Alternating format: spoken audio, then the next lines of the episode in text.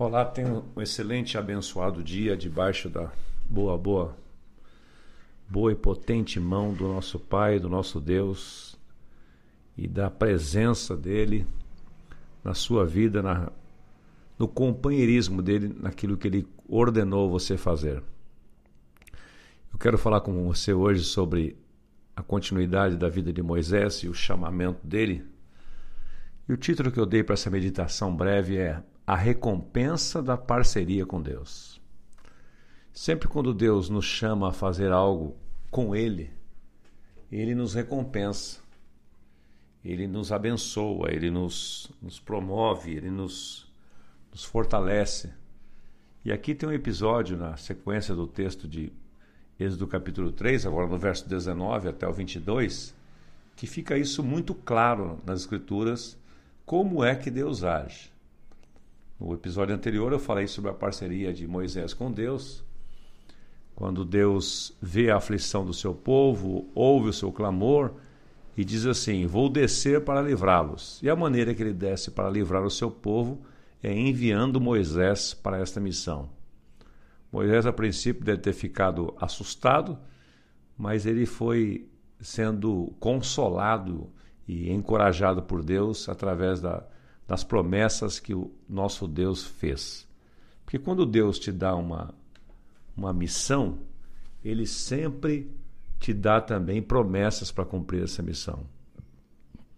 E sempre quando Deus diz assim, eu serei com você, eu serei contigo, porque ele sabe que aquilo que ele delegou para nós é impossível de fazermos sozinho.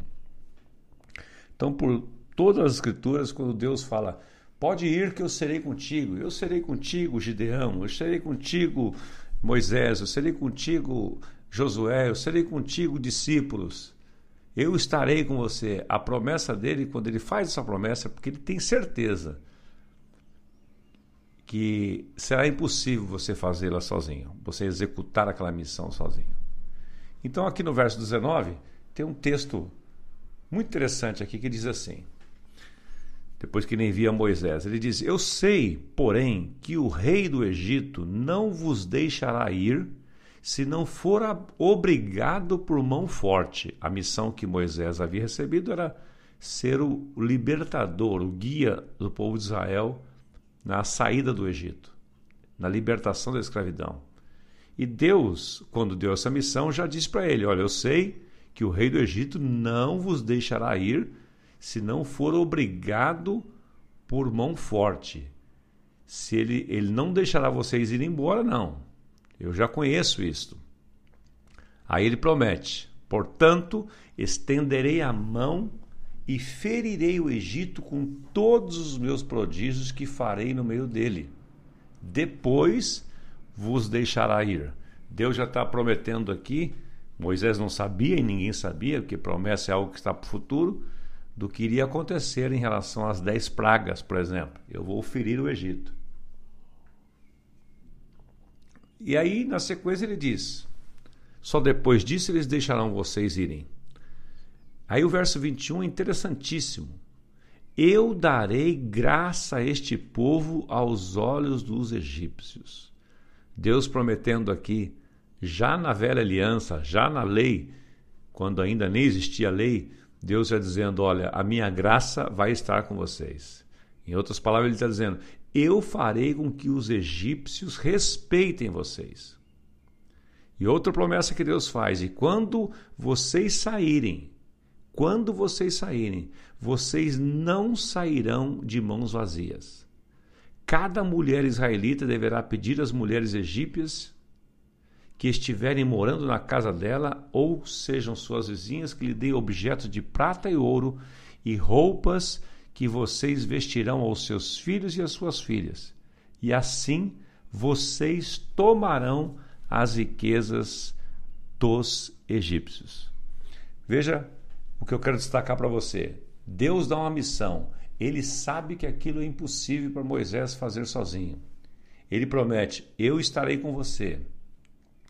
E o que é mais interessante, aquilo que você não pode fazer, eu farei. Aquilo que você não pode mover, eu vou mover. Porque Moisés não poderia convencer Faraó, Moisés não poderia mudar o coração de Faraó, mas Deus poderia. E ele disse: Olha, eu sei que ele não vai querer deixar ir, mas eu, eu vou fazer isso. Então, a, a conclusão que eu chego aqui para nós orarmos esta manhã. Quando Deus te der uma missão, fique tranquilo. A parte que cabe a Ele na missão, Ele vai cumprir. E a parte que cabe a Ele é o impossível. Ele, Deus nunca vai pedir nada a você que seja impossível de você fazer. Sempre quando ele te der uma missão que for impossível, ele fará a parte sobrenatural, enquanto eu e você faremos a parte natural. Ser parceiro de Deus nada mais é do que você fazer aquilo que está debaixo da sua capacidade de fazer.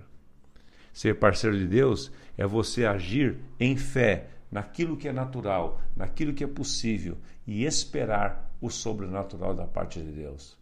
O que é que está travando a sua vida? O que é que está impedindo você de avançar nesses dias? Pergunte a Deus: Senhor, o que, é possível eu fazer? Eu tenho feito essa oração, alguns desafios que têm sido colocados diante de mim. Eu falei, Senhor, eu já estou fazendo isto, fazendo isto, fazendo isto. O que mais eu posso fazer? O que mais eu devo fazer? O que é que eu estou errando? O que é que eu posso melhorar? E Deus, por sua graça e misericórdia, tem me instruído. E às vezes eu quero dizer para você que é interessante, é, é, às vezes a, a, resposta não vem na hora. Eu fico esperando assim e não vem nada. Daqui a pouco, no meio do dia, me surge uma ideia. Me surge algo que eu não tinha pensado. Ninguém havia me falado, não tinha lido em lugar nenhum. E aquela ideia, eu percebo que ela traz paz ao meu coração como as, as coisas de Deus trazem muita paz ao nosso coração. E aí então eu percebo claramente que Deus está me dando uma instrução, Deus está me dando uma direção. E eu quero encerrar esta manhã com um texto de, do Salmo 5, verso 3, porque esta devocional ela é feita de madrugada, de madrugada. Então, ela é, ela, esse texto é bem apropriado para isto, a importância de nós falarmos com nosso Pai logo pela manhã. O salmista Davi diz assim no Salmo 5, verso 3: De manhã, Senhor, ouves a minha voz, de manhã te apresento a minha oração e fico esperando. De manhã é o momento de orarmos, de manhã é o momento das primícias. Na primeira hora da manhã é o momento mais importante que você define e determina o que vai acontecer no seu dia. O restante do seu dia de hoje vai ser a colheita dessa semeadura que você está fazendo comigo nessa devocional pela manhã. Portanto, Pai Celestial, nós colocamos diante nesta manhã, ouça a nossa voz. Apresentaremos a Ti a nossa causa e vamos ficar esperando a Tua orientação. Guia-nos, Pai, pela vereda da justiça, por amor do Teu nome, e guarda-nos de todo mal. E ajuda-nos a fazer aquilo que é natural para nós, aquilo que está à nossa disposição, ao nosso alcance, porque nós temos certeza, Pai, que o sobrenatural tu farás. Em nome de Jesus. Eu sou Osmar Misael Dias, sou pastor na Comunidade da Graça aqui na Zona Sul, em São Paulo, no bairro do Ipiranga. Se você quer me conhecer, eu estou aí na, usando as redes sociais do Instagram, arroba Osmar Misael. Será um prazer conhecê-lo e tê-lo você comigo uma hora dessa. Um grande abraço, o Senhor te abençoe e te guarde neste dia e até amanhã.